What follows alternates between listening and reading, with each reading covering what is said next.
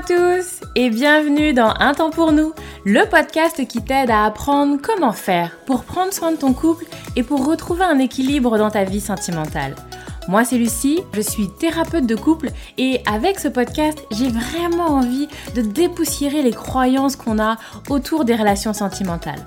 Ici tu vas voir, on parle sans filtre, sans tabou, mais aussi sans jugement et toujours toujours avec bienveillance. Donc, retrouve-moi sur ce podcast toutes les semaines si c'est compliqué dans ton couple ou si ça va, mais que tu as envie de l'entretenir et de le booster un peu. Dans tous les cas, tu es au bon endroit, alors installe-toi, on est parti. Bonjour à tous, j'espère que vous allez bien. Je suis très très contente de vous retrouver aujourd'hui pour ce nouvel épisode du podcast. Nous sommes au numéro 13, podcast épisode 13 et aujourd'hui on va parler de rupture. Je parle beaucoup du couple, je parle beaucoup des couples qui hésitent parfois, des couples qui envisagent la séparation, etc. Et là aujourd'hui on va parler de l'après. Ok, il y a eu séparation. Et euh, j'ai envie de parler de ce moment parce que je pense vraiment qu'il peut être intéressant à la fois pour les femmes euh, qui sont en train de vivre une séparation ou qui ont vécu une séparation et qui rencontrent des moments compliqués, mais aussi pour les femmes qui sont en couple aujourd'hui. Parce que parfois, effectivement, la peur de la séparation, les représentations, les projections qu'on a du célibat ou de la séparation ont une influence non négligeable sur ton couple actuel. Et du coup, c'est intéressant à la fois, euh, moi j'aime bien euh, en parler et comment dire ça? J'aime bien mettre de la souplesse. Vous le connaissez, hein, c'est un peu ce que je dis. Moi, pour moi, il faut une souplesse mentale. Et il faut avoir de la souplesse, de parler séparation, de se projeter sur une séparation. Et j'en parlais encore avec un couple euh, que j'accompagne il n'y a pas longtemps, où ils sont vraiment tous les deux là-dedans, en disant, on est indépendants. On n'a pas besoin l'un de l'autre on s'est choisi, on se choisit. Si je suis là, c'est parce que je t'ai choisi. Et j'ai trouvé ça très fort. Ils peuvent parler séparation. Ils peuvent tous les deux. Alors, c'est pas un souhait, hein, ils n'ont pas envie de se séparer. Mais ils peuvent prendre un temps pour parler de la séparation, de comment ce serait s'ils étaient célibataires, s'ils se quittaient l'un l'autre, pour pouvoir mieux se dire que non, c'est pas ce qu'ils veulent et qu'ils choisissent d'être là ensemble euh, tous les deux en couple. Ils n'ont pas besoin d'être là, ils n'ont pas besoin d'être avec l'autre, ils n'ont pas besoin d'être en couple. Ça part vraiment d'une envie personnelle. Donc voilà, moi je, je pense que c'est vraiment intéressant que tu sois en couple ou que tu sois séparé, que cette idée de séparation, on arrête de, diaboliser plutôt, on arrête de diaboliser un petit peu ces choses-là et qu'on parle de ces sujets librement. Et donc, c'est en toute liberté que je t'en parle aujourd'hui. Euh, et j'ai intitulé un petit peu ça sur comment est-ce que on peut faire pour que ta rupture, pour que ta séparation n'influence pas ta prochaine relation. Parce que effectivement, quand il y a une séparation, il y a beaucoup de d'influence, il y a beaucoup d'impact sur soi, il y a vraiment une remise en question de soi. Et on le dit pas forcément assez, mais quand il y a une séparation, quand il y a une rupture avec l'autre, il y a une perte, il y a un deuil à faire aussi de soi. Tu n'es plus celle que tu étais avec l'autre. Et c'est vraiment intéressant de pouvoir aussi prendre ce temps-là de deuil. Il y a à la fois, je, je n'ai plus cette personne-là dans ma vie, mais celle que j'étais avec lui, je ne la suis plus non plus. Je suis autre chose aujourd'hui.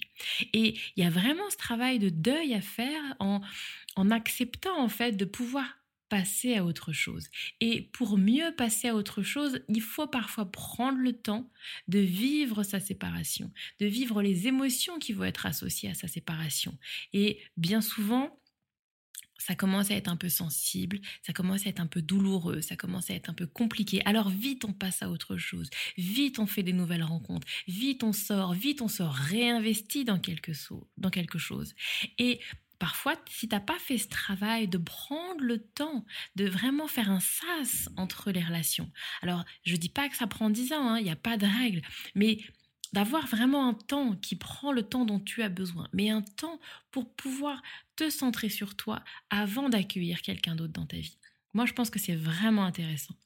Donc, je le disais, il y a beaucoup de peur. Peur de l'échec, peur d'y croire encore et d'être déçu, peur d'essayer à nouveau, de, de s'investir à nouveau dans une relation. Et il y a aussi beaucoup, j'ai eu mal, j'ai été blessée, alors je n'ai plus envie de me montrer vulnérable. Et on a du coup des femmes qui arrivent dans une nouvelle relation avec une armure pour être comment dire ça, intouchables. Donc elles ont une armure et, et du coup tu entres dans une nouvelle relation sans être vraiment toi. Parce que toi tu n'es pas cette armure en fait. L'armure c'est ce que tu vas mettre autour de toi, ce que tu vas ériger comme moyen de défense et comme moyen de protection.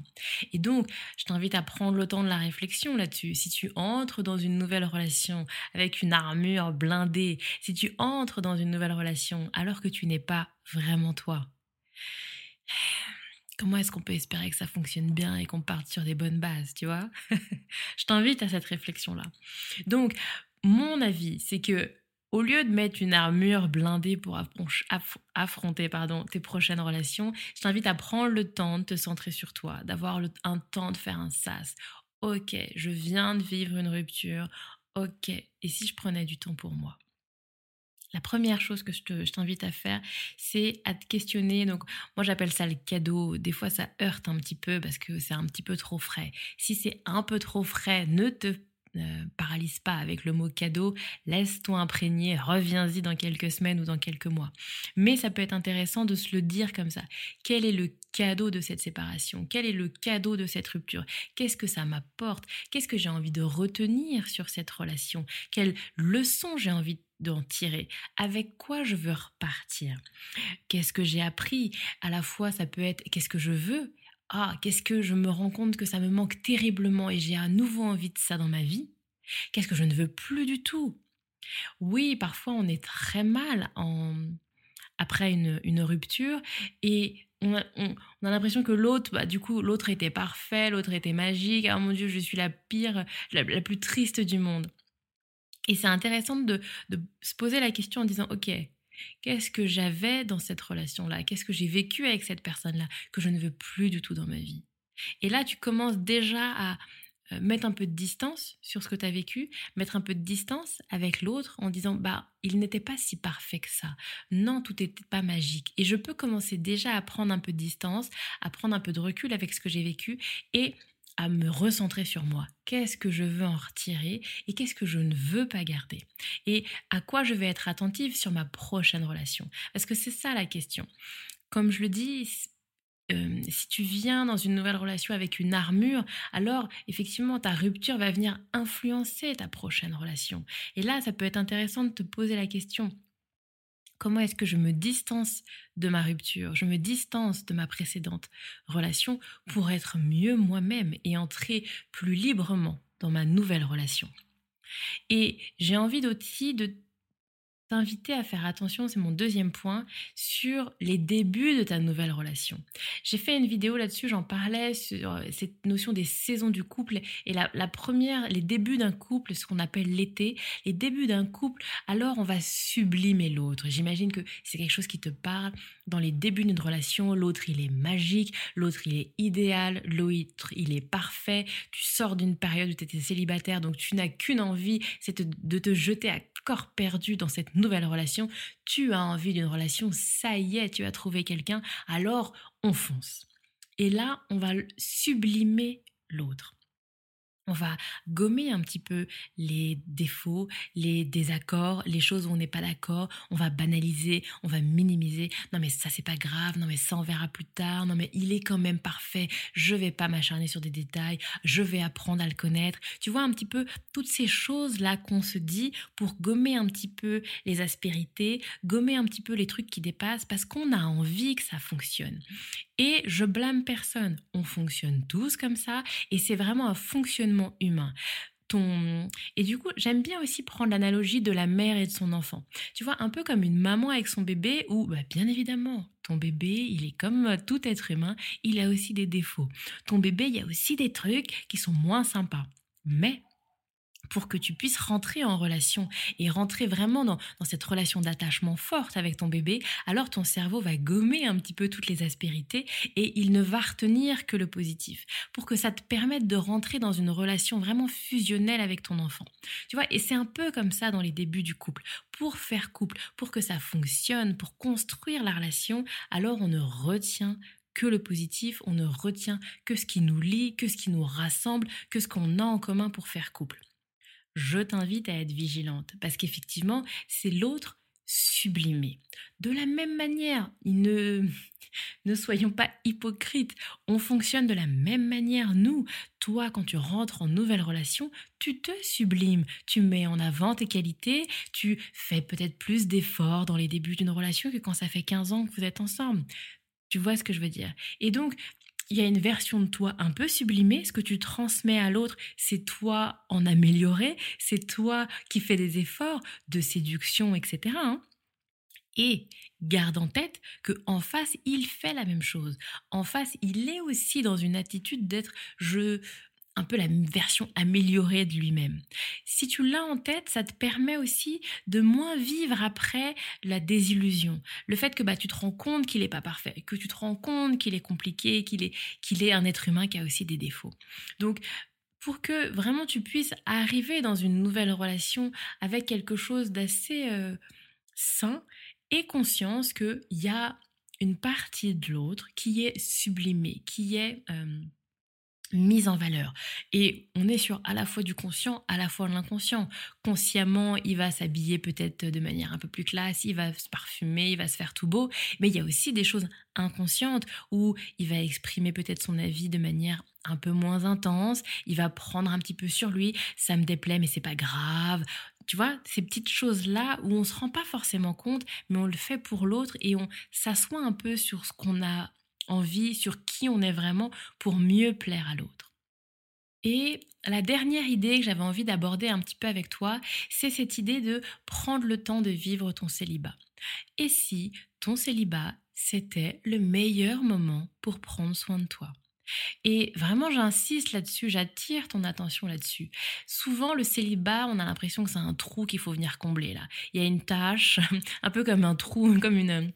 Euh, comment on appelle ça? Tu sais, quand tu as un trou sur le CV, là, pendant 2-3 ans, t'as pas bossé, il y a un trou sur le CV, c'est pas bon, qu'est-ce qui se passait? Bah, C'est un peu pareil au niveau du célibat, tu vois. J'étais en couple avec machin, j'étais en couple avec machin, puis là, il y a un trou de 2 ans. Ah, ça fait tâche sur le CV. On n'est pas à l'aise sur ces choses-là. Et j'ai envie de t'inviter hein, euh, à te dire qu'effectivement, c'est les idées préconçues de la société, tu peux t'en détacher. Ton célibat peut être vraiment la période pour prendre soin de toi, pour bosser sur toi, pour bosser sur tes blocages, pour bosser sur tes croyances, pour définir ta vision, pour définir celle que tu veux être. Et bien souvent, les femmes, elles me disent, non mais quand je serai en couple, ce sera plus facile. Quand je serai en couple, je pourrai être tellement moi-même. Quand je serai en couple, je pourrai enfin faire des choses. Non, Sois dès maintenant la femme que tu as envie d'être. Et cette femme-là va attirer à elle l'homme qu'elle a envie d'avoir ou la femme qu'elle a envie d'avoir. Mais vraiment cette idée de n'attends pas en fait que l'autre vienne t'apporter quelque chose. Sois toi-même dans la totalité, la plénitude de celle que tu as envie d'être. Et à ce moment-là, tu vas rayonner et va venir à toi des gens qui te ressemblent, des gens qui sont euh, un petit peu sur les mêmes fréquences que toi. Mais ne fais pas ce, euh, ce truc un peu à l'envers où souvent les femmes célibataires, tu les vois, elles sont un peu dans un truc, euh, c'est une demi-vie quoi. Bon bah je, suis dans l'attente de. Voilà, c'est une phase d'attente, une salle d'attente. J'attends. Non, fais-en un événement de ta vie à part entière pour que tu puisses après, avec le recul, te dire Ah ouais, mais heureusement que je suis passée par cette case de célibataire. Parce que à travers mon célibat, alors j'ai pu mettre en place tellement de choses pour moi que ça m'a permis d'avoir une relation plus affirmée, d'avoir une relation plus épanouie et d'être plus moi-même dans cette nouvelle relation. Et ça, je trouve ça tellement riche d'avoir cette possibilité de bosser sur soi. Le célibat n'est pas un calvaire, n'est pas une salle d'attente dans l'attente d'une relation qui va, ça y est, te permettre d'être complètement toi-même. Non, énormément de choses sont possibles pour toi pour bosser sur toi et pour que tu sois, j'allais dire, prête. Mais tu sais, pour moi, il y a vraiment cette idée de posture d'accueil, quoi. Il faut que tu puisses accueillir une nouvelle relation dans ta vie. Et pour accueillir au mieux, pas avec une armure blindée, mais pour que tu puisses accueillir au mieux en étant je suis moi-même, j'ai pas besoin d'une armure, je suis moi-même, je suis prête à accepter ce qui vient dans ma vie, mais je suis suffisamment affirmée, je suis suffisamment solide pour que ça ne me dévaste pas si ça devient compliqué ou si ça ne marche pas comme j'avais envie et que je sois pas à ramasser à la petite cuillère.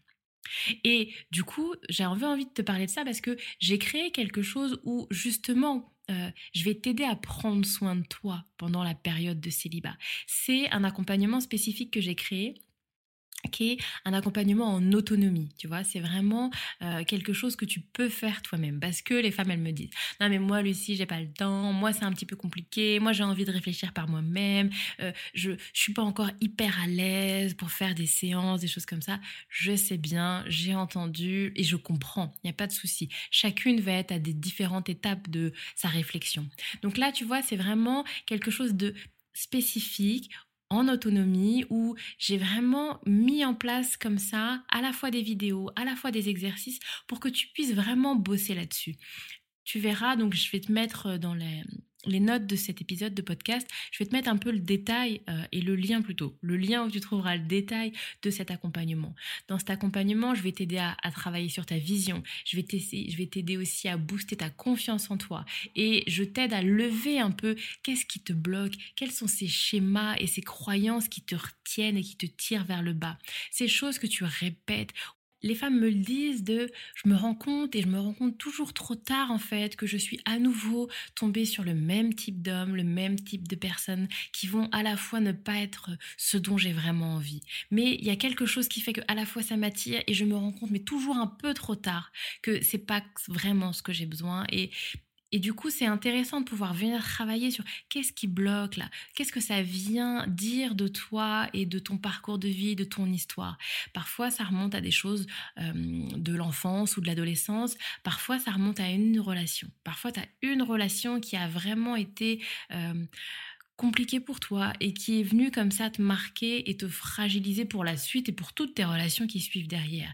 Et c'est intéressant de se poser et d'arrêter, tu sais, un peu comme une roue là qui tourne, qui tourne, qui tourne. Ok, à un moment on dit stop, ça y est, ça suffit. Là, c'est le moment où je bosse sur moi parce que j'en ai marre de tous ces trucs et j'ai envie d'autre chose pour moi. Et ça, c'est ce que je te propose avec l'accompagnement. Donc, c'est un accompagnement, il s'appelle Self-Love, parce que c'est vraiment ça. Comment est-ce que je me donne à moi? Comment est-ce que je prends du temps? Pour moi, parce que là, je suis célibataire et là, c'est le meilleur moment pour ça. Je suis disponible, je suis prête. C'est maintenant pour moi que j'ai envie de bosser sur moi, de prendre soin de moi. Parce que oui, j'ai envie d'une nouvelle relation, mais j'ai pas envie d'y aller avec une armure blindée. J'ai envie d'entrer dans une nouvelle relation en étant 100% moi, mais en étant sûre de moi, en étant affirmée. Je sais ce que je veux, je sais ce que je ne veux pas, je connais ma valeur, je connais mes limites, enfin bref. Je te laisse aller voir le détail de ce qu'il y a dans cet accompagnement et n'hésite pas, si tu as des questions, si tu sens que c'est fait pour toi mais que tu as encore quelques questions et que tu as envie qu'on puisse en parler ensemble, ce sera avec grand plaisir. Je m'arrête là pour cet épisode de podcast. J'espère qu'il t'a plu, j'espère qu'il t'a donné comme ça quelques pistes à, pour commencer à amorcer une réflexion sur euh, cette rupture que tu as connue et sur ton célibat qui, non, n'est pas une fatalité, mais bien une opportunité. Et j'espère que je t'ai donné un petit peu matière à réfléchir sur l'opportunité qu'est ton célibat. Je m'arrête là. Je vous souhaite une très belle journée, un très bon week-end et je vous dis à la semaine prochaine pour un nouvel épisode du podcast. Merci à toi d'avoir écouté cet épisode de podcast. S'il t'a plu, s'il a résonné chez toi, je veux bien que tu m'en parles et que tu mettes un commentaire ou les 5 étoiles. Ça va aider à le faire connaître et je suis aussi très curieuse d'avoir ton retour, d'avoir ton ressenti. Si tu as envie de parler de ton couple en toute discrétion, alors rejoins-moi sur mon groupe Facebook privé. Tu as juste à taper un temps pour nous. Et enfin, si tu sens que c'est le moment pour toi ou pour ton couple de passer à l'étape d'après et de se lancer dans un accompagnement, alors tu vas trouver dans les notes du podcast un lien pour me contacter directement. Encore merci, merci pour ton écoute et à la semaine prochaine. Prends soin de toi, prends soin de ton couple.